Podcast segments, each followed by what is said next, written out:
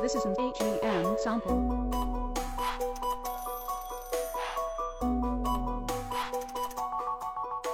仗剑走天涯，开麦聊天下，欢迎收听麦克说。本节目由喜马拉雅平台独家播出，我是盒子。我是小东，我是亚优，我是哈顿，哎，哎，欢迎欢迎，欢迎欢迎。谢谢。家里又来且了啊，嗯，又请了新朋友，嗯、哈顿。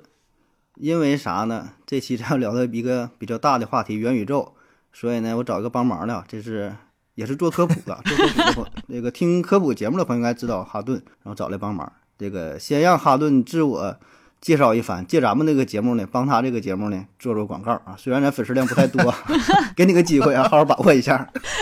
咱们三千粉儿给人家几，不 不重要，心意到了，心意到了，对心意嗯心意到了。关注关注人家一下啊，关注人家一下。好的，谢谢谢谢啊！大家好，我是科普主播哈顿啊，其实呢就是一个小白，嗯，我其实呢是盒子老师的粉丝，今天呢能跟偶像在一起说节目啊，非常荣幸，很开心。我在喜马拉雅呢也有一个节目叫《科学加油站》，陆陆续续、断断续续更新了两百多期了。我的节目质量呢肯定是比不上盒子老师的啊，但是呢，嗯、可能有一点我是可以肯定的，那就是催眠效果也挺好。如果大家想换换口味的话呢，可以尝试听听呢，你们 可以尝试听听我的你们科科普主学加油站。播都这样吗？啊不，说都这样，这绝对有一点比盒子好的，普通话好一些，绝对的，是吧？对，普通话九十分。不是在主播圈里吧？你想找比盒子普通话不好的吧，不太容易。不好找，不好找。大伙儿关呃关注一下啊，介绍完了吗关？注一下。嗯，没了。介绍完了吗？还有吗？呃对，这是我就是我的节目，我再跟大家说一下，名字叫哈顿的 科学加油站。啊，科学加油站，嗯，没事咱把这个那个会写在下边儿的。哈顿来我们节目吧，也得适应一下我们这三个人的节奏。我们就是不一定什么时候打断，也不一定扯扯到哪儿去，你得你得把持住，嗯，对，OK，没问题。跟你平常做节目可能那个稍微有点不一样。是的，是的，是的。那行吧，那都人儿也请来了哈，咱先就聊这个元宇宙这个话题啊，因为啥？这个事儿太火了啊！现在不管是科学这方面的、经济这方面的啊，我看这个新马上也全都是这类的节目，我感觉呢讲的都一般。啊，所以呢，咱今天讲的正经的，就你哪来的自信啊，盒子？你到底你就觉得咱们是一定能讲的很好是吧？这不请来人了吗？咱们要把这个话题给它彻底终结它，给它完美解决它。是吧？嗯叫什么？一篇一篇彻底听懂元宇宙，行吗？这题目啊，咱这就叫这个名了。嗯，可以有。咱这的吧，咱先让亚优开说，因为啥呢？我估计你是一点都不懂啊。你先说说啥叫元宇宙？我嗯，知道吗？我接到这个题目的时候，盒子说：“哎，你悠悠，你先看看有啥可问的吧。”然后我就问了一句：“ 我说元宇宙是啥呀？” 啥都不懂。啊，然后他俩啊，然后他俩跟我说，嗯，盒子和东跟我说，他说你去看一下《头号玩家》吧，看了你大概会知道什么嗯叫元宇宙。我就真的做功课去了，我就看了一下《头号》，看了把，不是看了一下，我是看完了，刚刚看完，嗯把《头号玩家》看完了，嗯，觉得嗯那个挺有意思的一个地方，但是我还是想知道元宇宙是啥呀？不懂，就完事儿了，哎，没了。对，就我觉得挺好的。很多女生应该都是这个状态，就是嗯只是这个词儿听着火，究竟是啥，对，也是很懵的状态。嗯其实，嗯其实，呃，头号玩家也不能完全代表元宇宙。这个展开了的话，咱这个里面水深了，咱这期慢慢聊，肯定给你讲明白，肯定给你讲明白。肯定明白呀。花钱我觉得我我应该至少能代表百百分之不敢说百分之百啊，百分之九十的女性吧，女性听众吧，嗯可能都不是太懂对这一块儿，所以我希望能有一个稍微通俗一点点，不是那么深奥的解释，能让我明白，嗯，那就 OK 了。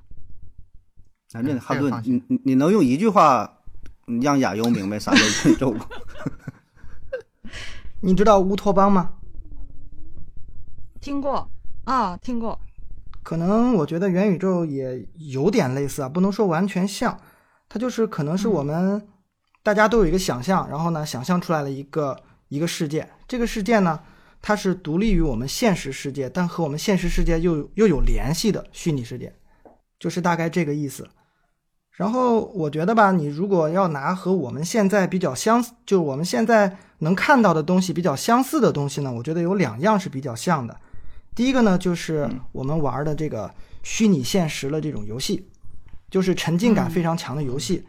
第二呢，就是嗯，也是一种游戏啊，就是那种开放世界的 RPG 游戏，就是每个每个人在这个游戏游戏里面有一个角色，比如你是武士，你是英雄，你是法师等等等哦。等，这样一个游戏，大家都在这个游戏里面有自己的角色，它可以看作呢嗯。是这两个事物的一个一个增强版和结合版吧。呃，当然其中还有个还有很多很多的技术啊，比如说经济怎么实现啊，比如说人和人之间怎么交流啊，等等等等啊，很多。就是一个虚，啊，就虚拟的游戏世界呗。这个就是跟不是，我觉得很多人吧，首先第一点上来就懵在这儿了，嗯就是咱们用游戏来说明这个问题是这个游戏东西吧，方便你理解，你你脑子中一下就可以有这个概念了啊，一个小人儿在里面走来走去啊，上这儿买点东西，上那儿那个执行一个什么任务似的，让你做什么任务非常明确，对，有一个脑中有个具象，但是元宇宙不是游戏，对，你知道吗？这个这个就是解释元宇宙的时候，怎么说呢？双方面，第一呢，容易让你理解；第二呢，又容易让你误解。哎，就是形式上形式上让你懂了，但是总让人觉得这是玩游戏吗？你看，我跟你说个事儿啥呢？我咱上大学那阵儿跟东哥差不多，经常去包宿啊，去网吧玩儿。咱寝室有个哥们儿就是啥呢？白天晚上就在寝室里待着，不是说二十四小时，是二十四乘七，他他他不回寝室，就在网吧里包宿，困了跟那儿眯瞪一会儿睡一觉，不出去过，泡面喝点水，外边黑天白天刮风下雨不知道，他就是完全活在了网络里边。就是他在那个世界当中活得非常好啊，是什么工会的老大，很牛，装备很好，然后混得很明白。但他真实世界呢，哎，他就是另外一个样子了啊，就非常失败。所以呢，在那个世界当中，他就是活在那个世界当中了啊。这我感觉这就算沉浸式体验了啊。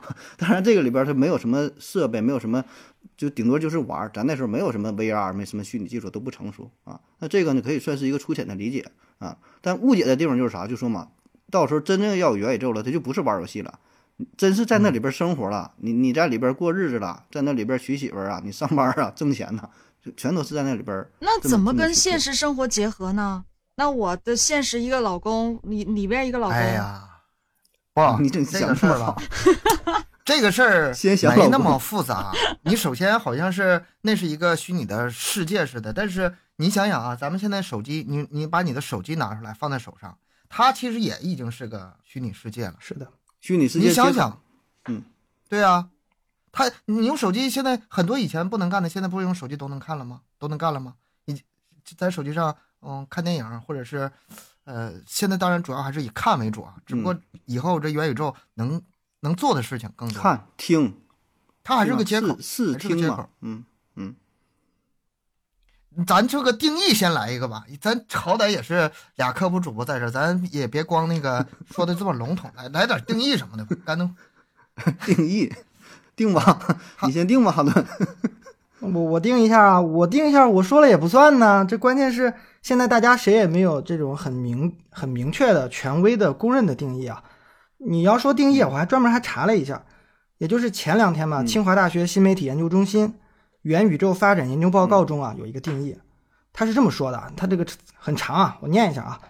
元宇宙是整合多种新技术而产生的新型虚实相融的互联网应用的社会形态。它基于扩展现实技术提供沉浸式体验，基于数字孪生技术生成现实世界的镜像，基于区块链技术搭建经济体系，将虚拟世界和现实世界在经济系统、社交系统、身份系统上密切融合，并且允许每个用户进行内容生产和世界编辑。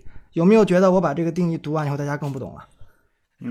每 就每个字 拆开来我都是能懂的，但组合在一起我就没听懂。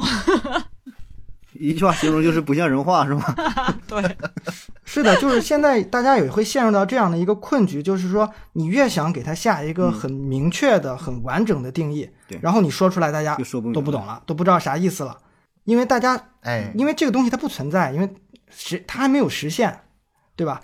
有点像这个不，有点像盲人摸象，或者呢不叫盲人摸象，叫盲人猜象，就是都没见过，大家只能猜它的一部分长什么样子。我觉得这个男生跟女生还不一样，女生可能真不太好想，但是男生，尤其是这些玩游戏长大的男生，心里多多少少、嗯好理解总是有那么有一个东西在脑中，应该是，哎呀，这未来我我是完全沉浸在里面，然后呃那里面是一个就是完全属于我的一个世界。每个男生多多少少心里都有那么一个东西在里面。嗯嗯，嗯，这元宇宙，我觉得就是，呃，所有男生脑中那个就像一个梦一样。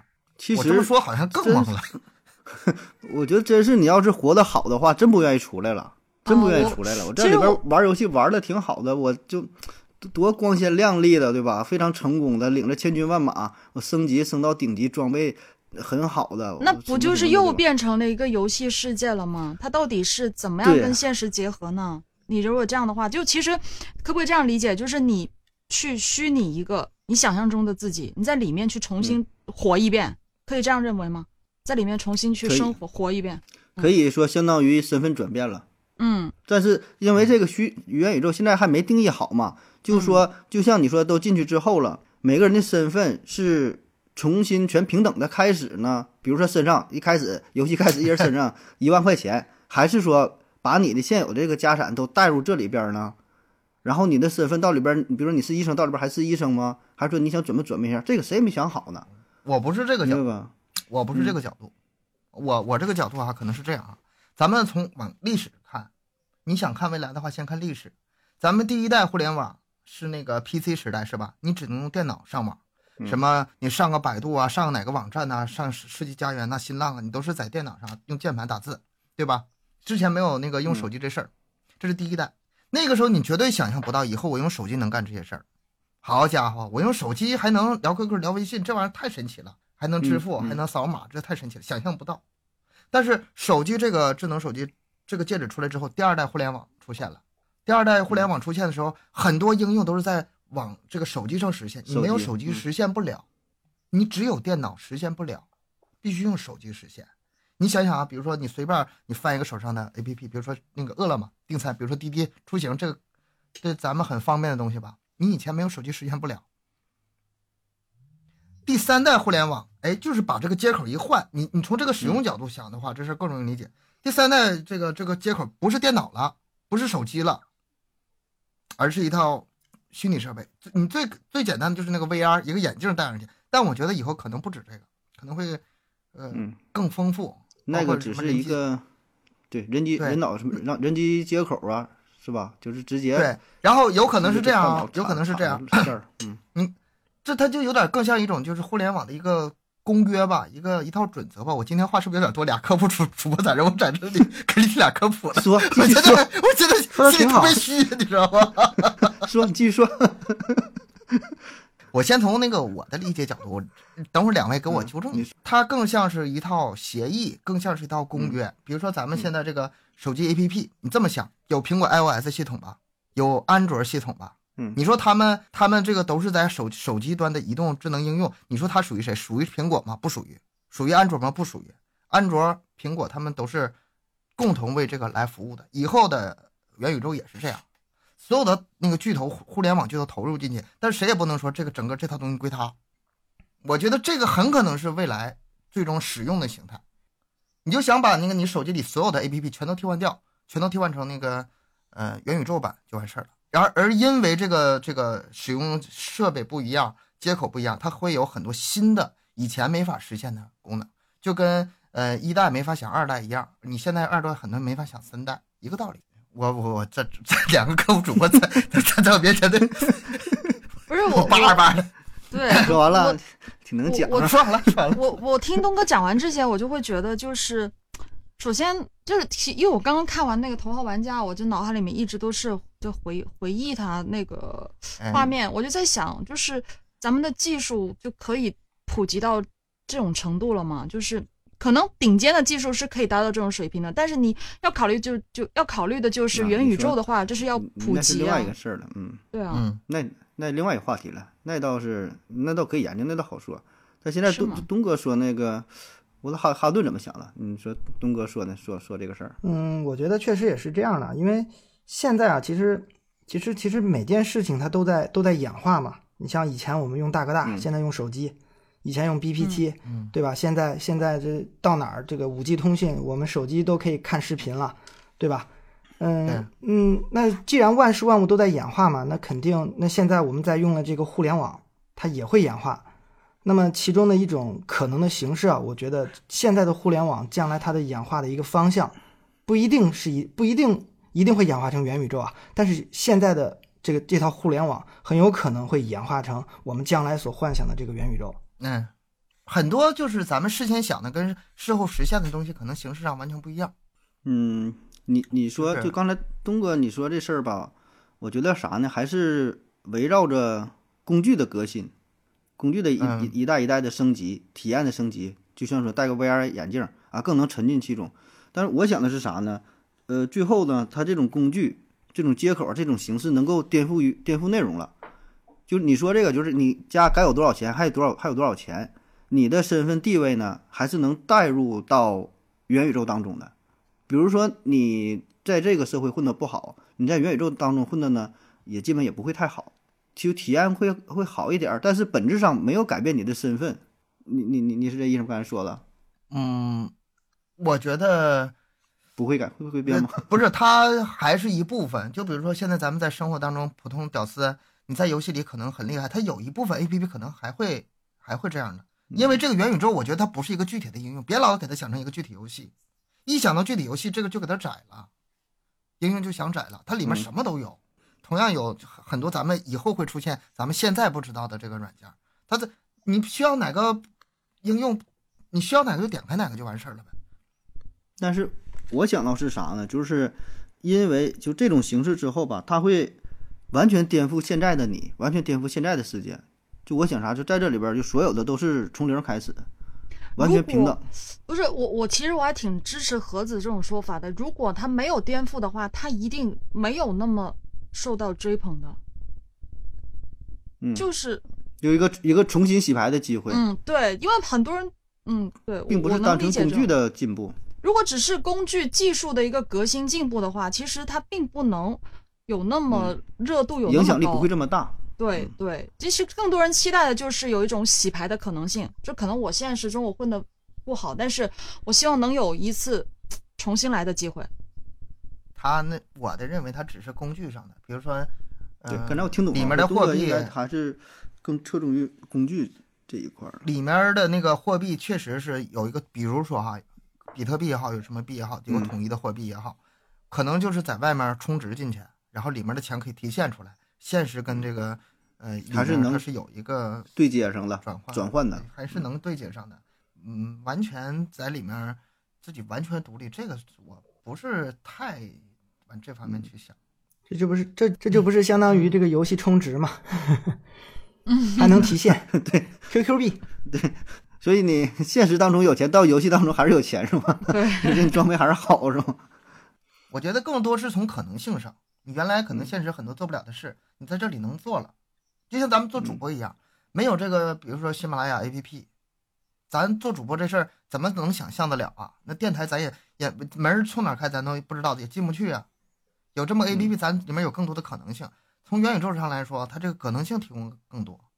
我我想补充一点啊，就是就是我也嗯我也查了很多资料，就关于这个元宇宙啊，其实大家如果觉得不好理解的话，最重要的原因啊，就是它这个名字真的起的不好。它为什么叫元宇宙呢？这个“元”啥意思啊？大家都理解不了。后来呢，我又查了一下整英文它叫挺大宇宙啊，对 Metaverse。这个 Meta 呢，嗯，这 Meta 呢，它其实就有两层含义，一个叫元，一个呢是嗯超越。其实我在想，嗯最初组这个词儿的时候呢，可能是想用嗯它的这个超越的意思，metaverse 嘛，verse 表示这个宇宙，啊超越的意那 metaverse 呢就表示超越宇宙。简单理解呢，就是超越了现实的宇宙嘛，那不就是一个嗯虚拟的宇宙嘛？就是在我们现实的嗯生活中构建出来了另外的一个宇宙。只不过现在我觉得这个元宇宙、元宇宙这个叫法太深入人心了，所以现在咱也只能这么跟着叫。像这个翻译确实很容易让人误解的，就让人误解。你说这个“元”算啥呀？算是“元”这个字儿，它表示本质，因为因为我是学计算机的嘛，meta 这个词呢，比如说 meta meta data 就表示元数据，它是数据的数据，嗯它是表示一个本质的意思。就是最根本的。嗯，然后这俩这俩一组合起来就所以其实它倒不是这个意思组合起来就容易给人嗯更更让人误解了。那咱就真的啊，咱就是现在咱也不管是元宇宙到底是啥了哈，大概心里呢都有自己的一个元宇宙。那么假设说啊，现在这元宇宙马上就来了啊，第二天一睁眼睛就现在就开始元宇宙了。那咱就想想，如果你不加入元宇宙，能不能活下去？初期初期没事儿，后期肯定的，你也所有人都得卷卷入进去。我觉得是这样，就是说你可能真的没他也能生活，但你有一天你加入它了，你就离不开了。我是从从这个还是从这个呃智能手机这个咱们二代这上想。你看，像我爸妈以前也不使用智能手机，智能手机刚出来的时候，嗯、比如说苹果四啊、苹果六的时候，他们那时候还是用那种以前的传统机器呢。你现在你让他不不用这个智能手机，你出去连买买东西坐公交都坐不了啊。你这个不是说自己意愿呢，嗯，它也确实是存在更吸引人的这个理由。但是当所有的地方都用到的时候，你不用的话，你很融融入不进去。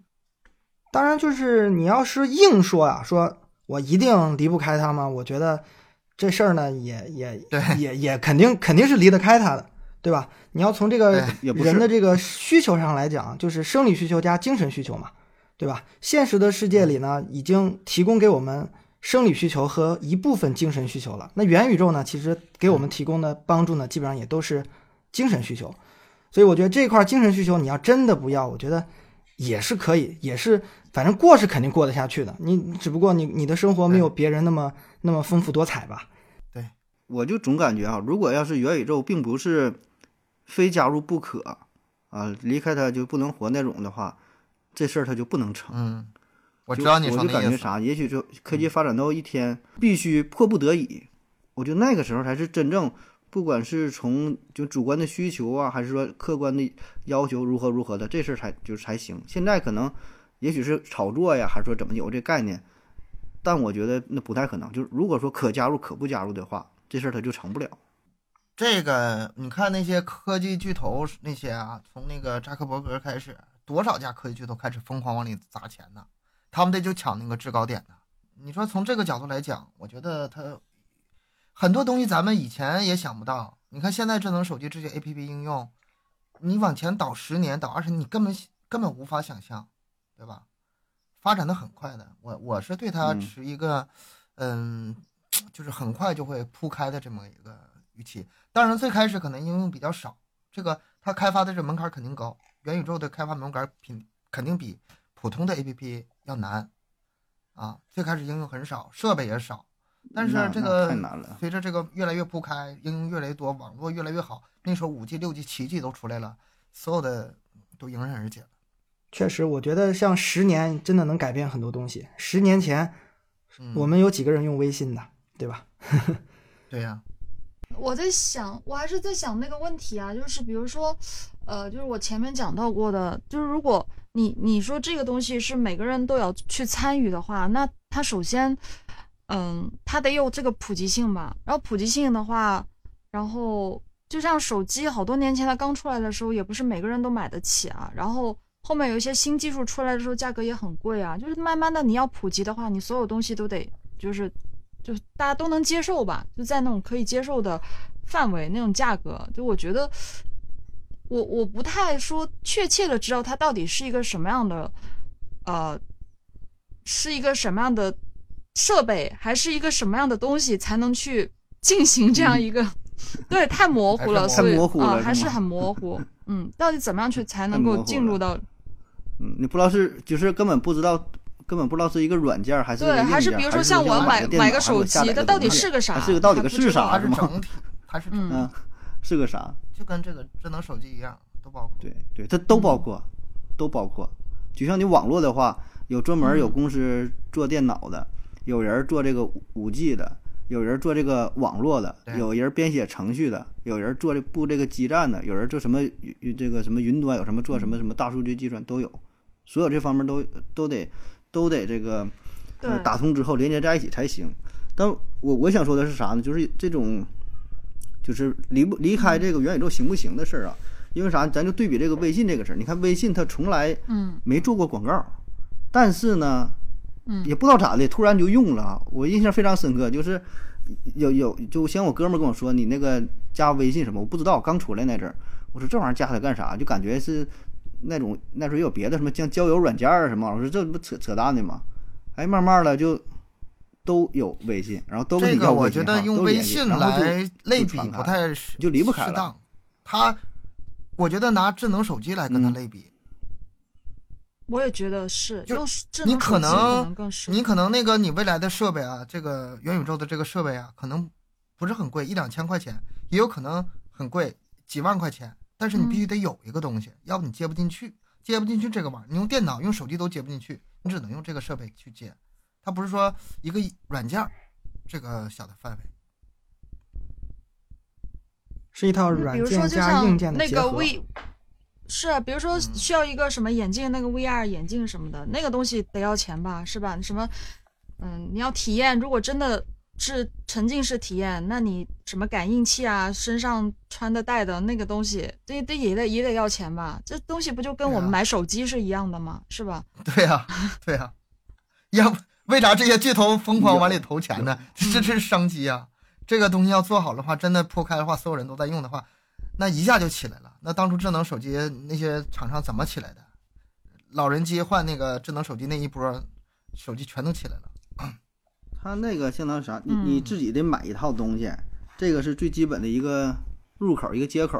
就咱现在能想到的话，保证是非常粗浅的，嗯对就一个眼镜眼镜，是是，可能是这个体感一一个嗯一个椅子，那坐在椅子上，嗯。立体的体感嘛，嗯。还得有那个皮肤，比如说你捏你一下啊掐你一下啊，温度的变化呀，啊，对对，这种这个是一个硬件的接口，还有个啥呢？就是这个元宇宙它是不是是不是就一个？它应该也不是，就是扎克伯格他可能就相当于于马斯乔布克呢，可能斯的苹果他整一个，在这个智能手机里有很举足轻重的地位，但是它不能代表整个。嗯，就是有很多好几个，不那那它是嗯，对对，好几个平台，好几个平台。那你说这个是不是也是抢的？现在抢的也是这个，就谁能谁能建立一个规模最大的、规模最大的这么一个平台，大伙儿都加入，都去这个号里边注册。现在大佬们抢的是这玩意儿吗？我觉得应该是关于这个元元宇宙啊，它未来肯定会制定一系列的标准和规范，大家才能才能共同的去加入，对吧？现在呢，其实大家争的，我觉得啊是先下手为强，争夺了是这个话语权，争夺了是这个规范的哎，规范的这个使，使你比如说现在我用了我我现在我自己这个公司我用了这套规范啊，已经有很多人在用了。将来咱们全球哎，咱们这么多公司在一块儿讨论这个元宇宙应该怎么样怎么样设一套标准呢？啊那拿我的规范来套就行了，很有可能是这样。嗯，哦，对，对对对，对这个这个解释很合理。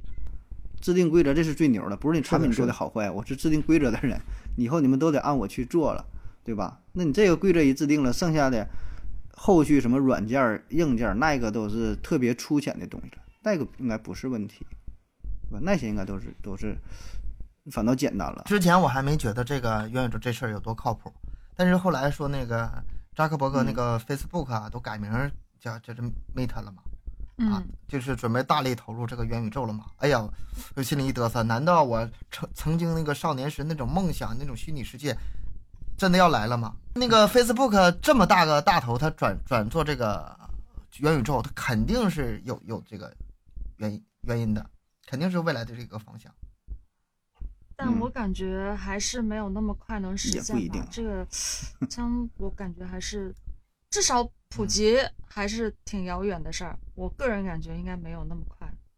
是的，它有很多很多很现实的问题解决不了，就是比如说元宇宙里面这套经济系统，嗯，它里面这个价值这这个货币，它用什么？用美元还是用人民币？这个事儿，对吧？或者你谁来定谁来定义？嗯，，对对，或者你用虚拟货币，嗯，你这个标准确定不了的话，那那它就那那谁来定义谁就是这个，那谁就是这个元宇宙的中心啊？因为经济肯定决定上层建筑嘛，谁来决定这个这个这个经济这个系统？那那比如说扎克伯格他创建了这个这个可能这个迷你版的元宇宙，那他那它在这个里面它就是中心啊，那它嗯那其实元宇宙正儿八经它的要求是去中心化的，那那你说这个不现在不都是跟那个跟那什么连上了吗？跟那个虚拟跟那个什么比特币啊，对，很有可能是要用比特币。对啊，但现在它毕竟还没有，你现在你元宇宙是啥还没有见过，它这个经济系统更更是就是没法谈。对，还只是，嗯反正现在提出来都只是一个概念，这大家都有模模糊糊的这样一种概念，但实际上它到底是一个什么样的东西，或者它什么时候才能够来到我们的现实生活当中，我感觉还是蛮挺遥遥远和漫长的一个过程，没有那么简单的事儿。就比如说啊，真的就就是元宇宙现在什么技术啥的都成熟了，都成型了，你说你真能愿意不是愿不愿意的事儿啊。我觉得不是愿不愿意的事儿啊。你现在你能离开智能手嗯机吗？不不，就本身你们俩都不是同一个概念，东哥还是停留在技术别呃，就是技术那层面的，但是盒子讲的是完全另外一个世界，嗯，嗯和和啊，明白了。对。对，亚优亚优说的对对，刚才咱俩就是因为因为这个是定义的嗯对，你，们俩本身就不统一是，就是我我我我我说的比他对，我说的比他更彻底，另外一个世界更彻底、嗯更虚拟了。东哥说的还是说就是在工具我是脑提供袋，方便、脑更好的袋在体一个落地，最后它形成是一个什么形式上？嗯，嗯，对。然后像盒子说的那种说法的话，我觉得，呃，这样的话还是得有点限制，因为这样有可能就会可能会，如果是完全另外一个世界，就很有可能会毁掉很多的年轻人。就就嗯他只要新技术出现，一定会呃毁掉一些事儿，利一些事儿。嗯，就是可能很小，他还很小，他自己心智还没有成熟的时候，他直接就沉浸在另外一个世界里面了，那现实全都废掉了。就像盒子你讲到那个二十二十四乘以七的那个人，他可能就会很有很多这样的人出现，那怎么办呢？这种担忧，很多人确实有。嗯对吧？这个肯定是会有相关的监管的吧？你看现在我们这国家这个对少年儿童玩游戏，不就已经开始监管了吗？包括我觉得以后元宇宙出现，现在其实也很重要的问题也是啊，它现在它连这套监管的体系是什么样，大家也都没有看到。是啊，别说元宇宙监管了，现在咱们嗯咱咱们现在这个监管还没监管明白呢，分级制度还没分明白呢，游戏反沉迷还没反沉迷明白呢。对啊，太多太多的东西，对，嗯那那你看这样，我能不能提我能不能提个问题啊？就刚才我一直在啊思考这么一个问题啊，你说如果元宇宙真的实现了，会不会就能实现就是这样一个缸中之脑？什么意思呢？就是有一天把你的大脑给你取下来，然后呢泡在一个脑机接口的一个容器里，有可能，然后呢，你每天呢，你大脑接受的刺激都是这个机器给你的，然后把你这个机器接到这个元宇宙里面，你就在元宇宙里生活了，对你就一个大脑，有没有可能实现这样的嗯东西呢？哎呀，这是终极梦梦想啊！嗯，哈顿说这个就是属于比我就是比我那个还超前一步。就东哥说第一步是属于那个工具，我说的那个呢嗯。还有肉肉体存在。就我想的这个元宇宙世界呢，你可以在这里边儿生活，绝大多数都是在这里边儿待着，但是你吃饭你得吃饭，嗯。你该洗澡还得洗澡，该剪头该理发还得理发，啊，但是说你的工作，你逛街啊，你想去旅游，你想去干什么，就是看个电影，就这些体验都能在这里边。但是涉及到你最根本的吃喝拉撒睡觉，这个就是你肉体还得靠你的是肉体如果存在着。这个是我我这如果这样的话，我就想象的是在想，那这种是吧现实里面的很多，除了除了饮食行业，就很几乎都废了。就现实里面所有东西，嗯，嗯，对呀、对呀、要说改变世界嘛，那你要咱们聊半天就说是聊的这事儿啊那要是这个真能实现了，那所谓吃东西就是给你个电波脑电波信号，你就吃饱了，你吃的非常开心。你想吃火锅，然后然后你你就这样给你传个火锅的信号给你你就行了。哈哈顿说这个就是你你这就是这就是前四点零时代了。我觉得，就是越往前我觉得元宇宙吧，一点零肯定实现不了，可能元宇元宇宙二点零，或者是整个互联网时代四点零，可能是下个。那我跟你在那个阶段之间，肯定得先把这个阶段的完成。那如果这样的话，你看房子也没用了，那每个人就没用了准备一个准备一个仓库，就都往那人往那躺就行了。准准备个 准备个小准备个盒，是你文化永远的 盒。子，对，然后思考盒子真变成一个思考的盒子了。呃，那个时候呃，交通工具也没有什么用了，呃，不会完全消失，但用用处不大。就是你到时候，比如说你想跟谁见面，远方的朋友，都是可以就远程了嘛。到那时候，比如说就咱俩见面，哎，咱俩想喝点酒，可以就沉浸式体验，但你该喝还正常喝。但是说咱俩就是纯是像面对面感觉。那时候比如说开会，你现在开个会，视频会议是挺方便，但是你那种体验还是，嗯，有那种隔阂感。那个时候真是沉浸式体验，说开会，哎，就是像面对面啊。但我能想到啥呢？这个肉体还存在的。哈顿说这个就就终极了，但你这个我觉得是挺恐怖的啊，挺恐怖的。哈顿说这事儿是挺恐怖的事儿，就且不说技术层面吧，我单纯从就是怎么说呢，啊人类文明的角度人离我觉得消亡不远了挺恐怖的。嗯，人类就只剩思考的本领了，啥也没有了，其他全人的是。个体可以就是永生了，比如说得个绝症啊，或者是呃年龄很大快死了，身体机能都不行了，都已经退化到眼看要要毁灭了，把精神单独拎出来，嗯让他继续生存几百年。我觉得从个体角度来说，它是永生了，但是从这个人类整体来说，这个就就嗯，走向灭亡，挺恐挺可怕。到那时候还用还用就是放开就剩一个大脑了，你想生几个给你生几个，对你随便想。随便想是吗？就挺恐怖。那人类我真是觉得就离整个人类灭亡不远，人类文明消失了。咱们往往回退一步吧，嗯先别那个灭灭亡那么早。嗯，是吧？咱们 咱们这个回来畅想一下这从那回元宇宙啊，就是呃不是出体，实行到一定程度，咱们能到什么样？咱们生活能有哪哪些改变？我觉得这个挺挺有意思的。嗯，我先说一个吧，因为他说的这这个沉浸式体验啊，我一直很感兴趣。另外呢，就是嗯咱们这个讲科普的人啊，最喜欢讲的一个事儿呢，就是这个时间穿越。我在想，对，人如果他不能穿越到过去，那他是不是可以利用元宇宙这种沉浸式的体验，来假装他穿越回过去，来体验一把嗯他在过去生活的这种感觉呢？比如说穿越到明朝哎当个王爷，哎有意思，嗯哎 有意思。而且我觉得这个可以实现，这个可以实现。嗯对吧？这个其实就是全都是算法了嘛，也就是把我的啊身体和我的大脑全部都接到一个程序里面，我眼前看到的事物，我接触到的、触摸到的，全都是全都是算法。哎，我觉得这样会很有意思，因为我我们就可以感我们我们就可以起感受一下过去的人的生活。哎，但是这样会有一个问题存在，就像你刚才说的，咱们去到的是一个共通的世界，就比如说咱们四个都去到那个地方，但是如果你说回到过去，那是不是你回到过去的那那里面你接触到古代的人就虚拟的了，你就不可能我们四个一起回到过去吧？也可以啊，嗯可以可以啊，有有些是 NPC 嘛，对嗯可以可以回。像你玩那个玩那个拉拉我不，懂呃就是就是嗯迷嗯迷踪密室那种那种体验。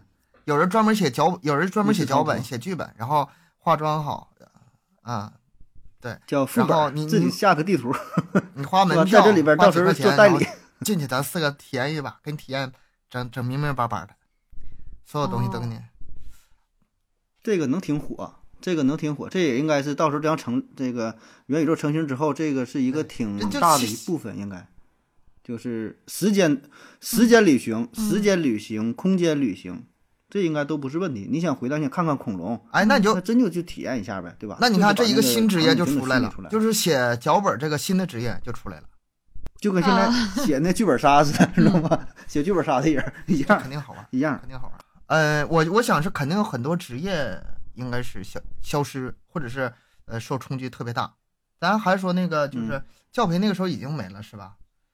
教培已经没了，但是那个呃正式的教育行业肯应该会有一些替替代，没有必要啊，让孩子成天你看东北这么冷，早上六七点钟，然后嘶嘶哈哈的坐车去学校，他就可以溜达的走进一个宽敞明亮的教室里，然后老师就在前面，老师是真老师，同学是真同学啊，你还上啥课老师？真在那儿写，然后同学举手真在那 然后那个呃你旁边那个你的同桌怼过你跟你说话，他是真跟你说话，只要大家嗯在规定时间就一起连接，哎，这个就能轻松实现。如果这个教育这事实现的话，那这个影响就翻天覆地了，从根本上就变化了。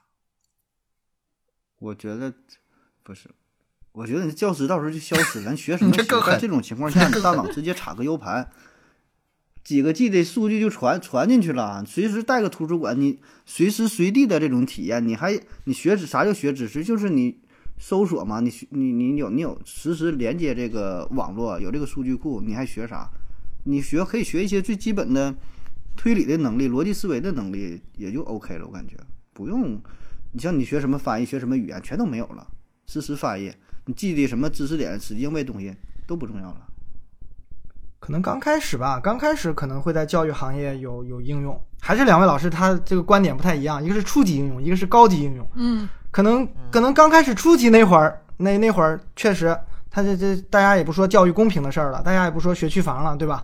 那全部都在我们这个虚拟教室里上课就行了，跟正跟正常的上课感觉一模一样，对吧？然后那老师呢也都是一样的老师了。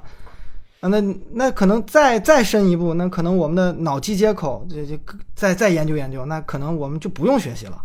那他两位老师谈的也是不同的不同的一个发展发展的这样一个历程吧。如果这个教育这么整的话，一定会对咱们现实有巨大的巨大的影响。像刚才说，哈顿说这个学区房意义消失了，对吧？然后呢，这帮这帮孩子不用上学了，这个街道它可就不一样了，可就不堵车了。原来每天咱们就是上下班那个呃什么时候堵车？就孩子开学最堵车，孩子一放寒假、暑假，那那街道那才叫顺亮了，不堵了。那对，不光是孩子上下，很多其他职业也没了。对，上下班都不用了，更不堵。更不堵了。那那还有还有多少工作呀？那多少人失业啊？那医生经济你 你看那个盒子，那个理直气壮、那个 趾高气扬的医生，程序员不会消失，程序员不会消失，特别需要写代码的。对，问题就是不是所有人都懂这个呀？就是很多很多人都会下岗，很多人都会失业。我感觉就是有个大洗牌的感觉，就是整个，嗯，整个现实社会都会不一样。你第一个能想到哪个行业？旅游行业也会受冲击。嗯，旅游对啊，刚才说旅游保证是很大冲击。这旅游行业啊，但凡有点什么风吹草草草动啊，就之前疫情也是，有有点什么风吹草动，它都受影响。但是这个取代呢，我在觉得它可能也是一个循序渐进的，它不会说一下子就都没了。而且呢，就是你这个现实旅游啊，它可能它可能会被受到一定冲击，但它不可能完全被取代，对吧？是，那是对吧？你可能人觉得，哎呀，在虚拟的世界里玩玩腻了，他可能，哎呀，还是现实的世界好玩，也有也有这种可能性啊。重口，每个人不同的口味嘛。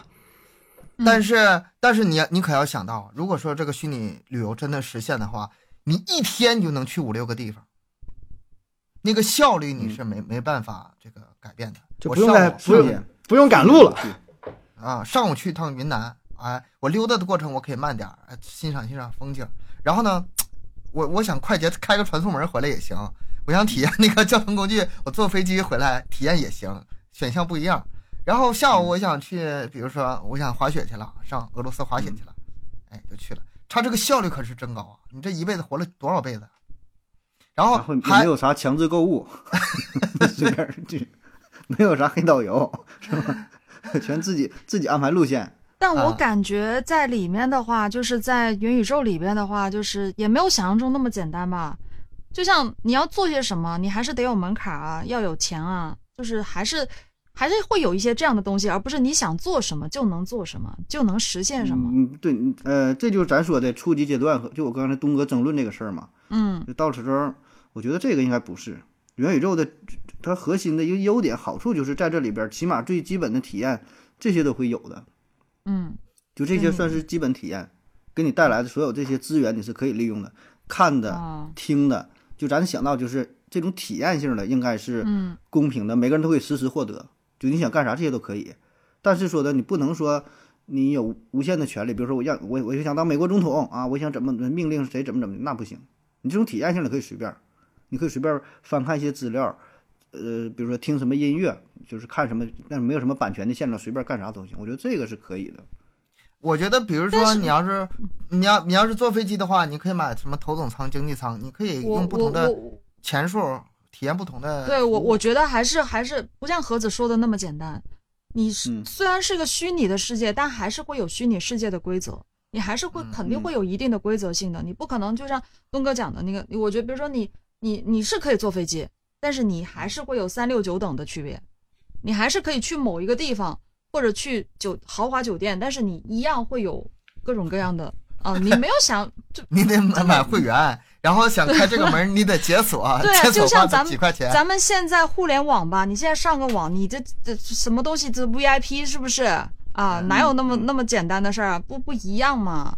你在网上很多东西还是得，啊，还是有区分的。那个版权听个、嗯听听首歌，你是不是还还得花钱？有些歌二十块钱一首呢，一样的。我觉得没那么简单。嗯就是咱们理解理解不一样嘛，所以我就说，嗯我想的那种就是天下大同的，不就是完全平等的？太理想了那里边可能说，嗯对，可能拿钱都没有什么用了。嗯你给我钱就没有需要花钱的地儿，你知道吧？这个钱只是现实当中吃喝拉撒会花这个钱，在这里你这是边你就是你这是缸中之脑前一步，我觉得啊，对，差不多了差不多了，快了，快了。当然，这也看这个这个将来这个这个计算力的发展。如果比如说将来的这个计算能力啊，它能够达到，就是说它仅仅只用很少的消耗，我们就能哎，大家都能在里边想干什么都干什么。那这个供嗯根据这个供需啊，供需啊，那你你你你你你这个计算能力强，你供应就强，你供应就大，可能大家不需要不需要干什么事儿，就能享受到它一些享该享受的服务。但可能呢，比如说你你想定制一些服务，你想在你想在元宇宙里面定制一些服务，个性个性化的，对对对对。啊，个性化啊那那你可能你对这个算力就有很高的要求，那这个时候呢，你可能就需要付费了。嗯，嗯，我明白了，你这意思就说的，我穿越回去看恐龙，我穿越一百回来看的都是一过来这一个霸王龙跑过去，前面一个梁龙过来，前面一个啊翼龙飞过去，每回都是这个场景，你知道吗？就这一个电影，你想体验不同的，加点钱，哎，过来，哎呀，这会儿还能看着这个有恐龙下蛋了，正好，这就啊加点钱对吧？俩恐龙打架了，就是给你定制化的算法，你说这个确实是啊，就是需要额外写个代码。需要额外对你这个付出一些操作，付出一些精力是吧？要没有了，基本体验 这不要钱，嗯 你加项目加钱是吧？你一说体验这儿，我突然想起就是咱们最近看的那两个电影，一个是《头号玩家》嘛，今天悠悠也看了，嗯对吧？嗯那个更多是就是，呃，可能是描述未来为元宇宙大概啊，在某个应用里是什么场景。头号玩家还有一个电影是什么呢？失控玩家。失控玩家他提出了一个问题，我觉得特别好。他那个失控玩家最简单的，我跟你概述一下，就是里面的 NPC，你知道什么叫 NPC 吧？啊，嗯就是电脑人物，不是真实人非物。非游戏玩家，嗯，他复活了，有自己的觉醒的意识了。他提出这么一个问题，嗯对。那你说咱们以后这个元宇宙这个生活里，肯定有很多的 NPC。嗯，嗯你你你去旅旅旅游的时候，那个导游，他他那个就没有真实的人愿意去当担那个角色，他必须得还是由这个生产厂家来做这么一个。电脑设定好的，哎，嗯那你看啊，这个 NPC 它做的是像还是不像吧？应该是很像，这对吧？让你体验。咱们每个人在里面有自己的形象，然后 NPC 有这个形象，那个时候你能不能区分出来哪些是 NPC，哪些是真人？就算是挂一些标签的话，也会给你造成混乱的。我这个，这个是那个失控玩家里提出这个这个问题，有点儿，有点儿你说这个，就是我想的是啥呢？比你这个更高级一步，就是啥？就这个宇宙当中，这个不，这个是这个元宇宙当中吧，它利用的算法叫相当于游戏引擎，嗯非常的细腻，是完全复制了咱们真实世界，明白吧？就是说这个、这个呃算法设定之后了，它就可以自行发展。你举个例子是啥？比如说两个车，元宇宙当中两个车发生车祸了，嗯，撞了之后的结果具体是什么样？它是结果不固定的，它是根据算法撞出来的。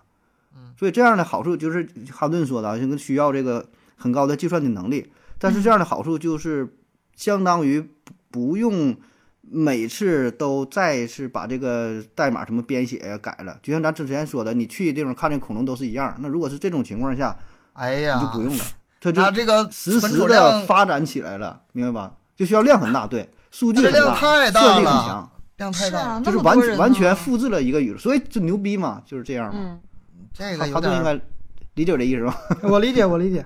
但但事实上，我以前也做过一期节目啊，就是讨论这个如何把一个人啊，很难比如说你想让机器有自我意识，就像一个人一样，他那他至少他的这个记忆力能够存我们大脑里的所有东西吧，是吧？嗯那这样的计算能力，其实目前 我们还差到差差很多很多个数量级，很多很多个数量级。这个目前啊。我对，因为你你你说把一个人的人脑全部嗯。把人脑里想的事儿全部放在一个一个计算机里，这样的事情目前为止还是没法实现的。所以《失控玩家》这个电影我也看了，但是它确实目前也解决不了的问题就是这个计算能力的问题，因为计算确实是有边界的，因为我们的能源有限嘛，计算肯定是有边界的。而且很多事情吧，是在这个宏观世界里吧，你还能找一些规律，嗯那个什么什么物理定律啊，什么小陈地球万有引力什么的，什么各种各种定律，宏观的吧，嗯你还能算，你那微观世界怎么算呢？就就是从电子往下，那你怎么你那个东西你没法模拟啊？我想的是啥呢？就是在这个世界当中，就是比如说掉一个花盆儿，每次掉的这个花盆的这个摔碎的结果它是不一样的。嗯这个它才是，我觉得是元宇宙一个终极的状态，或者是奔着这个目标去发展，明白吧？你每次摔的都一样，你这个就是就是游戏了。电脑游戏是这样的，每次都是这个算法触发了这个命令啊，摔碎的这几个碎片就这样盒子。卡了？真正的元宇宙不会这样的。嗯嗯，嗯你看我之前听过哪个讲什么了？有一个游戏嘞，我忘了具体名了，就也是类似于有个荒那个野大镖侠盗飞车。客啊，换的不是，你说的是《荒野大镖客二》是吗？就是非常真实，它里边儿，呃，那个游戏引擎，就是利用的基本就是模仿真实世界当中的这个这个数据，比如说看这个风吹动啊，这海面儿怎么怎么就是这个波浪啊怎么动啊，这个人儿怎么走啊，就是所有的都是尽可能的模拟吧，模拟真实世界啊。那需要的电脑你配置也得很高才能运行啊，已经算是挺牛了吧。所以我觉得这个应该是一个方向，不知道能不能实施，但保证应该是这么去做吧。你要真要是说应该是方向。纯对吧，纯一是一，二是二了，那就嗯差点意思了，那个体验那保证就不好了，你就不真实。那你说到那时候元宇宙当中有没有赌场？这个赌场呢嗯就、对吧？你赌博这个事儿，哇，那你你咋玩儿？嗯元宇宙当中，你都是都是你说我这把赌几，我抓的牌是什么，那都能计算了，那就没意思了。你这个越真实，它越可怕。这事儿你越想它这个越可怕。嗯，嗯过渡过程中，可能肯定很多都是模拟的。咱们现在程序那个很多随机数也都是模拟出来的，也不是真正、嗯都是真正意义上的随机数，那假的嘛都是伪随机。嗯、刚才咱脑洞大开啊，想了想，说了说关于元宇宙真正实施之后哈、有一些各种各种奇葩的想法。那咱还是回到现实吧，说说咱现在眼巴前的事儿啊，就是元宇宙非常非常火，然后呢，我们也都是看不懂啊。那咱们呢也是闲扯啊，就说一说这个元宇宙到底真的是一个不可避免的历史趋势，马上就要来了啊，还是说是一帮商业的大佬、科技的大佬故意炒出来的这么一个伪概念？因为感觉现在割韭菜割的好像割不动了啊，就韭菜也是想让你割，但是你你起码得说一个差不多的理由，对吧？起码也别太假。之前这比特币各种这个虚拟货币收割了一波，呃，又之前什么非同质货币啊，那个又整了一波嘛，啊，现在呢好像是没有什么概念，又炒出这个元宇宙。那么到底这是哪哪种呢？哈，咱咱扯一扯这个话题。我先谈谈吧。其实啊，就是这么这么些年来啊，其实咱们炒炒作了很多话题啊，炒作了很多话题。其实，呃，有两句话，其实就是任何火的东西啊，它都免不了被炒作；任何火的东西呢，它都需要被炒作，那不然它也火不了，嗯，对，对吧对？所所以就是越炒越火，越火越炒，基基本上都是这种感觉，对吧？你看最近连新华社这种官媒都点媒点评这个元宇宙了，而且你像那个在那个某道，就是罗某的那个某道有一有一有一课叫元宇宙六讲，说是这几天已经卖了一百万了，就就这么快的时间就就已经卖了一百万了，嗯，包括那些股票啊，它只要一谈它就涨，疯涨。对，只要一谈这个事儿就涨，所以说我觉得这也是这也是就是资本啊，它它逐利，它逐利，就是反正这个事儿呢，既然已经火起来了，那我肯定我我我炒就有就有利可图，所以就会有人炒。但真正炒起来它的原因，为什么炒元宇宙它不炒别人，对吧？不炒鱼香肉丝，它还是因为啊，很多人很多人看好它，觉得它可能是未来的一种发展方向。但是现在嗯就是说，我们现在炒它，我们现在觉得它是发展方向，但不代表未来真正发展了以后就是我们现在想的这个元宇宙。很有可能在哎发展的过程中，人们思思想啊也全都变化了，对吧？嗯，所以我觉得它它其实其实是真火，但是可能没有我们想象中那么火。它距离火呢，可能还有几年，只不过是现在提前火了。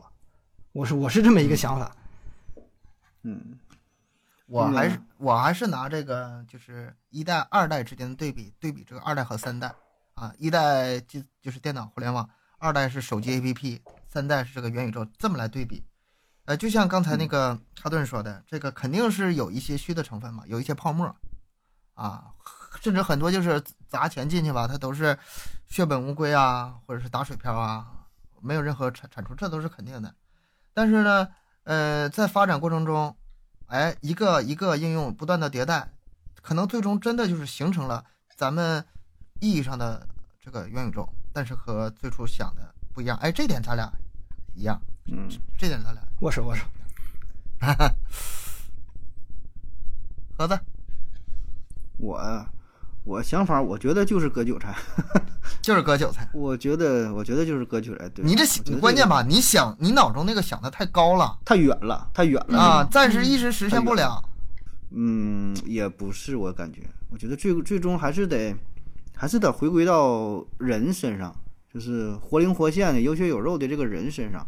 我现在就感觉就有点儿网络呀，呃，怎么说呢？咱们就有点离不开网络了。这个不是啥好事儿啊，就是虽然很方便，我就觉得应该适度的远离网络了，有点儿，现在有点太沉浸其中了，太依赖于网络了。所以你说这个，反正我觉得就是就是炒作，就是纯纯纯炒。你没网络怎么录啊？对呀、就是有点过度依赖于网络了。你你说，我我就一直挺向往啥呢？就类似于什么古希腊呀，什么哎那种啊，一说那个那个看个书啊，大伙儿什么坐下来谈一谈，或者什么嗯品茶论道，哎，就挺挺向往的那种小生活啊，挺有情调的。但是说搁网上这生活确实挺好。以后那个元宇宙实现了，就把那盒子塞，让他穿越回去，你就老在里面，你到时候就沉浸在那里头 给他创造一个原始世界，让他让他在里面待对，就我就回去吧，回去那个烤个肉啥的，是吧？对对对，就是利用了网利用网络追求一种脱离网络的状态？自欺欺人，这真的是自欺欺人。利用网络见网瘾。我真觉得，我真觉得这个是就是一个概念。对你俩说这事儿，我保你俩说的这我也是认可啊，我我就也完全同意，也完全理解。但我仍然觉得，过多的绝大多数的人吧，就包括这个扎克伯格，就是脸书他改名，我觉得也是，嗯，有点儿找不到新的突破口，就找不到点了。因为互联网现在发展到一个瓶颈，你说它还能干啥？它已经做得很成功了，在什么社交啊这方面啊，呃，包括说什么呃电商，对吧？你说你还能啥？你想不到什么点了。下一个也就是让更多的人沉浸其沉浸其中啊。虽然说咱唠了半天，咱说这个东西呃跟游戏不太一样，不太一样啊，是完全另外一种世界。但我觉得短时间内，它起码它它就是一个游戏啊，就是也许有打造出来元宇宙，我们也是在这里边痛痛快快的，就是玩游戏一样。哎，一天比如说搁里边玩几个小时，哎，哎呀，挺高兴。搁里边做个什么任务，就像咱说又什么旅游又啥的，还是给你带来一种娱乐化的体验。虽然并不完全是游戏这种，呃，单纯的游戏这个娱乐，对吧？视觉的体验、听觉的体验，就像你看电影，沉浸式的看个电影，我觉得还是这些，不可能真正说把你的工作搬到元元宇宙当中，所有你的生活了搬到元元宇宙当中，这个太扯了。所以我感觉我这目光短浅，可能一百年、二百年，我觉得都不太可能，甚至一两千年，我觉得都不太可能。就是，嗯，我我这么认为啊，就可能说我我的你要你要我的想法，你要是所有的职业都进去，这肯定不合理也不现实。但是我觉得嗯很多职业已经替换掉了，你不用说到元宇宙那个年代，就现在这个年代，很多人不需要上班，就是完全凭这个网网络已经可以自给自足自足有收入。你 你说的不就是主播吗？这个 还有很多啊，这个我觉得抵挡不了，很多新职业它就是那么诞生了嗯，啊，它不是说把一个职业从这儿挪到那里，而是那个职业吧，在这个新的这个平台里它诞生了，很多人就就去从事这个职业，就可以养活自己。我知道，一一就是因为网络这个发达吧，这这这面太多了。比如说，我有个亲戚专门儿哎给人进行那个那个外汇的那个兑换，从那个人民币嗯转成韩币，再从韩币转成人民币，倒来倒去，倒来倒去，那一个月也不少挣。这在以前都是不可想象的，就现在就这么诞生了。你这职业差价呗。对啊，你说这个新新的这个呃平台元宇宙诞生，可能不出现新的那个职业吗？不可能，很多东西新的东西会出现的。所以现在这些大佬们都在抢这个风头嘛，谁先下手为强啊？谁抢到了，谁就有话语权了。所以他现在他抢的根本感觉不是元宇宙，就是抢人嘛。我就说嘛，就是韭菜嘛，完全就是就是韭菜。这根本就还没八字没一撇呢，差的太多了，太太多了，就是一点儿眉目都没有呢，就开始整这些东西。他不就是那你说不是这割韭菜是啥，对吧？也许这方方向是对的，或者说是一种必然啊，但是太过你就觉得时机时机不够成熟是吗？所以我对，所以我觉得有一个算一个，他全是在割韭菜。时机成熟他就来不及了，时机成熟了，万事俱备了，那时候他已经抢不上槽了，已经无数人已经入入入入营了都。对，但我还是还是认同盒子的说法，确实是，就目前来说的话，你这技术，就元宇宙，我感觉还是一种游戏，就游戏的概念，就可能你只是嗯，短暂的一些实现一些游戏，虚拟可能更体验感更真实的游戏而已。但是你说要做到那种程度的话，挺遥远的事儿。目前的话还是，嗯，哎，盒子说的挺那啥。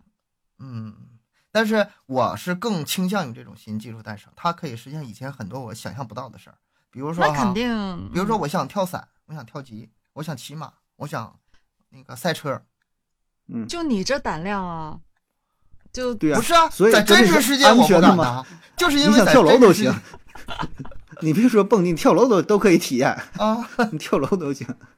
这很真实的体验，痛感什么都有，嗯然后晕晕感、眩晕感都有。嗯，太空旅旅行什么都行。那你说一个人可以在里面活几活，就是活一辈子也做不到的事儿，相当于活了很多辈子。这嗯，我觉得我挺向往的。嗯对嗯我也向往，我也挺有很多事情是还是想尝试，但是没有机会尝试。嗯，如果能有这样的一个技术，挺好。嗯，所以这个就又又引出另外一个话题了，就是人生的意义啊。咱别整太远。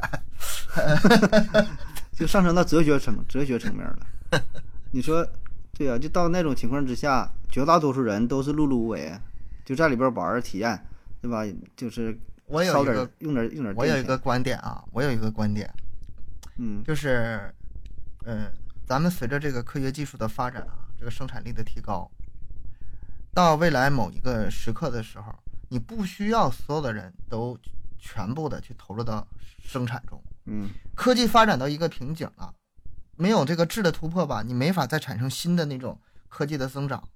然后呢，你就嗯无论你是到天花板了，无论你怎么使劲，也没法再有更大的突破了。同时呢，又不需要那么多工作岗位，你就需要有一个地方把这么多人投放到这个娱乐世界里，啊，就是嗯。呃一一辈子碌碌无为啊，只知道吃喝玩玩乐，好吃懒做，那又怎么样呢？你看像那谁个你养啊看？我就想问吃饭国家的福利，国家的福利足够了。你看美国，看日本，就是发达一点地方，包括社会福利也好，包括他们的养老金制度也好，包括父母留下的遗产也好，嗯，足足够他活了，他不需要一辈子努力。这在以前是不可能的。呃，就相当于啥呢？你你现在你最基本的生存呢，你你的挣这钱足够了，因为啊咱们说在元宇宙当中，你没有什么消耗了，你不用买衣服，不用上街，不用开车，不用还房贷，什么都不用，你你有什么花钱的？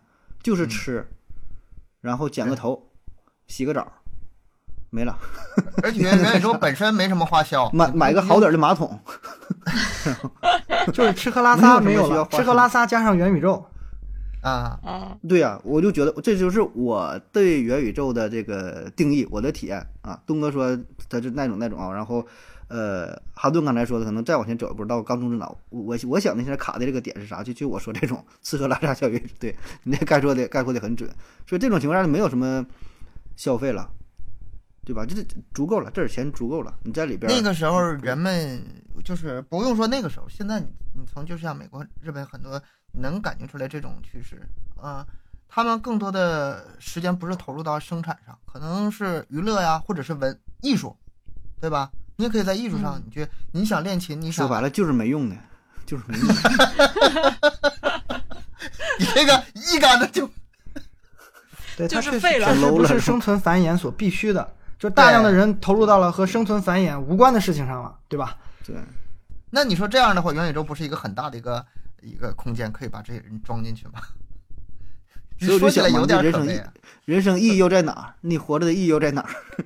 你还你还是要生存繁衍呀，嗯，对吧？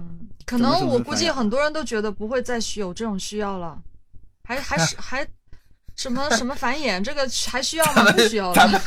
他要强制啊，你不你你不繁衍没有人了。哈顿哈顿，你知道亚游为什么说这个话题吗？因为我们下一期节目要录的是是是不是要结婚，是亚游的主主题，是不是要结婚？紧接着就是是不是要孩子，他要聊这个。咱们从这个科普啊，一下聊回婚姻家庭。非常现实的事儿，是吧？所以嗯到那种情况下，你看，要我我说我总说人生意义这事儿，你到那时候，你看对于个人来说，你生活的意义就是越来越迷茫，对吧？你这人肯定生下来会这。基本就已经注定了，也就是这样。你怎么体验啥事都有，但最后你追求啥不知道。然后呢，对于整个人类文明来说呢，也是被锁死的状态。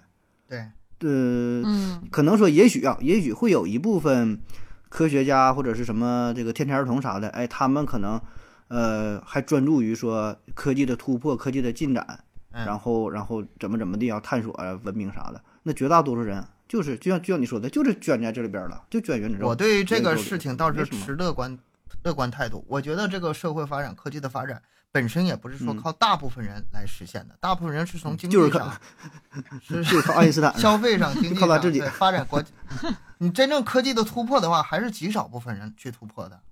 我觉得就是很多这个没有把这个就是自己的精力啊、这激情、热情啊投放可投放的地方，你让他投放到这些，呃，也不是说娱乐，比如说你就让他去专门研究跳舞啊，专门研究唱歌，我觉得也挺好，或者专门研究写作，是吧？专门研究可以很多事情可以做，不是说，当然肯定注定会产生很多的废物，呃，一生中没什么任何意义的，当然肯定会产生比之前，但是我觉得更解也也解放了很多人。你像比如说啊，嗯咱咱说个例子啊，那个，比假如我很喜欢表演，我很想演电影，我之前我一直程序员，我没时间做这些事儿，也没有时间去学，也没有时间去试。这样的话，嗯在以后这个世界里就可以去体验一下体验、实现，甚至是呃有有所成就。嗯，是我明白你意思，你这就就说白了吧，我提供一个更多的机会，看你怎么去利用。对，就是如果对于某一部分人来说，他不玩王者荣耀，他也不可能去看去看高等数学去，嗯他，保证是玩点别的，干点别的，他总有自己娱乐的消遣的方式，对吧？你这边人家该学习的人，这就是学习，更多的这个还是一种工具，对吧？你看，这东哥一直强调的就是，这就是相当于一个工具，看你怎么去利用它。你在里边一种一种体验，你想玩了你就玩儿，啊，你想学的也能学，你想干啥还能干啥。嗯不可否认的是，就这种东西诞生，它会催生很多那个，比比如说它太吸引人了，催生更多的人投入到里面，比没有它之前、啊要那个什么。但是这个你还你不能赖到他们身上，还是人自己吧，还嗯，是人明白自己本。身。嗯，当然，可能那个时代人的价值观可能跟我们都不一样了，对吧？像我，对我我们老一辈儿人，他们跟我们这一代人其实价值观都不太一样，对不对？嗯，是吧？对对对，对，嗯所以我们现在也不能用我们现在想象的我们的人生价值去去去去看那个时代那些人，他会秉持着什么样一个价值观？他可能觉得我就这样碌碌无为，就在这个世界玩一辈子，就是对这个社会的贡献，也有可能啊。我我不出去作，我不出去祸害，就已经是最大贡献了。不知道有生之年能不能看到这一天。哎呀和亚游，你可是咱们年这四个人里年纪最轻的，你还说这话？我你的机会最大，你机会最大。你的机会最大。这这个这个也不一定啊，这个是吧？这个岁数活活多少岁，这个也跟现在的年龄没有太大关系啊。女人的平均寿命比男人还是要长一点。哦，这样吗？我跟你说啊，如果说有生之年你真的实现了这个这个终极状态的话，那你就剩个大脑就行了。什么什么心脏病啊，什么什么这个癌呀、那个癌呀，跟你都没关系了。嗯，你只有一个大脑保留，你就可以在里面嗯生、生存很久了。缸中之脑嘛，是吧？越想越不，可怕再往上，缸中那个缸中之脑都都是那啥，这是那时候就是一个，我觉得这个有点，这个有点远了。一串代码了，你先串代码了。先先把就这缸中之脑还有一个更升级的版本，就是数字人，数字人、连脑都没有了，他的思他的思想都是在计算机里的。啊啊，这个啊这个这个就更更升级了啊！你连缸中之脑现在我们还想象不清楚是什么样子的，那数字人就更、更厉害了。哎呀，那数字人的话，在自我复制的话，那这不行，乱套了，乱套了，乱套了。那走的就更远了，是吗？那走的太远了就。所以也有科学家提出来嘛，如果说现在我们去找外星人，你可能找不到肉体的，你找的可能就是外星数字人，因为他他到哪儿了？比如说他到了一个星球上，他也不需要呼吸，对吧？就晒晒太阳就行了。嗯然后呢，他就把这个这个星球上跟他这个一样的材料再组合起来，哎，复制一个跟自己一样的人，再去别的星球上探索。所以很有可能我们将来碰到的外星人就是外星数字人。那就是一个灵魂在宇宙中飘荡，走到哪儿安家，就是嗯咵就形成实体了，然后又待腻了，哎，脱离实体，灵魂，就说中国神话又上来了。好不好说！不好说，不好说。那种形式以什么形式存在都嗯不好说了，你看的东西你都理解不了。咱们再往后就可以讨论灵魂了，讨论鬼对，魂了。我觉得已经是灵魂了。差不多，元宇宙不就是这样吗？那里边啥事儿都有可能的，啥事儿都有可能里边儿。你需要啥了，就随便代码一写，啥都有的。那，哎呀，那好了，嗯，这一期也差不多了哈，又聊了一个多小时啊，也不知道您是否听得懂，对这个元宇宙有了更为深刻的认识啊。反我正咱也是努力了，我我懂了一点点，我懂了一点点。嗯、咱也是照顾广大听友的这个情绪、这个水平啊，咱也没敢聊得太深，因为啥呢？本身咱也不会啊，已经挺努力把深了讲了，也就讲了这个熊样啊。然后也是仗着哈顿过来啊，咱俩算是搞科普的，但是说实话，咱这水平也都搁这摆着，也都差不多啊，也就是搁网上看了一些内容，然后最后哈顿再简单简单再再整两句啊，然后基本就到这儿，咱天今天咱就嗯，好，非常感谢盒子小东亚优老师的邀请啊，来参加这个元宇宙的这这个这期节目的这这这期节目吧。然后其实呢，我在在元宇宙方面也是个小白，但是呢，我觉得这种聊天形式非常非常的好啊，就好像有有几个人你在旁边睡觉。有几个人呢就在你旁边聊天，嗯，亲切感非常强。这种节目形式呢也非常好，我也希望呢以后能多多来这个节目，和三位老师呢再进行其他层次、其他方面的交流吧。然后，如果对科普这边感兴趣的话，也可以听一听啊，哈顿的科学加油站，啊，哈顿的科学加油站，反正也是闲扯啊。放心，虽是虽然叫科普，但也是比较呃通俗浅显易懂的，没人讲的说太高深了，对吧？嗯，大伙儿可以尝一尝啊。呃，那好了，今天的节目呢就到这儿。嗯、咱们的节目是每周三、每周日晚上二十一点更新啊，三七二十一。同时呢，还可以关注咱们的微信公众号“麦克说 Plus”，麦克说 Plus，在这里呢可以获取更多的内容，可以呢看一看主播的日常生活，特别呢还有牙油的照片啊，那 好了，感谢大家，拜拜。拜拜拜拜拜，感谢收听，拜拜拜。拜拜。拜。扎克伯格吧，他他多疯狂的一个人呢就是之前他说要把那个呃呃宇宙飞船商业化，把人送上太空再接回来，当时我就觉得这是不可能的。你说你说马斯克吧，大哥，啊不是 啊马斯克啊不重要，都不重要。其他层次、其他方面的交流吧。不是，哎这个哈顿的好像是听咱们三个聊天，他忘忘了怎么说话了，在整期节目当中。This is an AGM sample. 嗯，那个哈顿多说点嘛，我记得我们三个说，你你不能等我们停，你得那个往里抢话，你等我们停没时候。不是你得多说一点，不然的话就就咱们就就是说你这要是元宇宙了，你能不能你说能不能停电呢？那一停电是不是就完了？那你你可以整一个大型的充电宝 This is an 啊。AGM sample. 那咋样？差不多了还有问题吗 This is an AGM sample. 哈顿还有啥没了没了，想说的？也差不多。差不多哎，。最后再把最后再把那个哈顿那个那个再推一下吧，啊，你就对，行，你起码你对，自己说吧。哈顿哈顿话话有点少。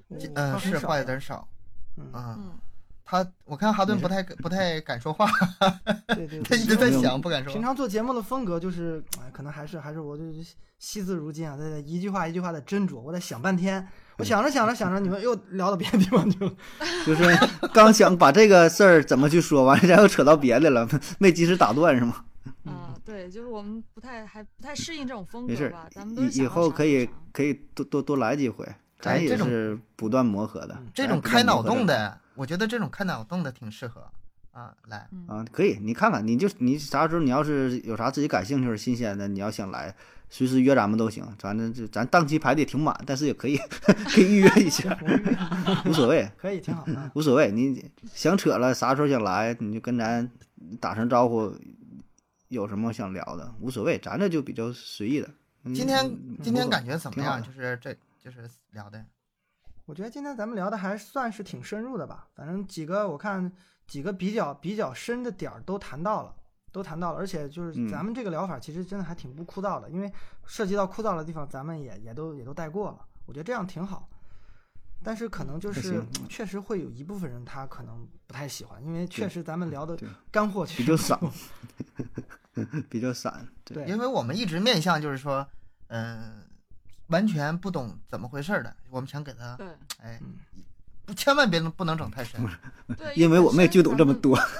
本身咱们就不是说针对科普粉嘛，就是嗯受众受众面比较广，什么类型都有，也有女听友啊，各种都有。所以太深的话，嗯，我觉得这也算是我能勉强听懂的范畴吧。今天讲的都是再再往深一点，我就我就一直你们我一直在 讲，我我们也不会了，我一直在再深一点，再深一点，我们也不会了。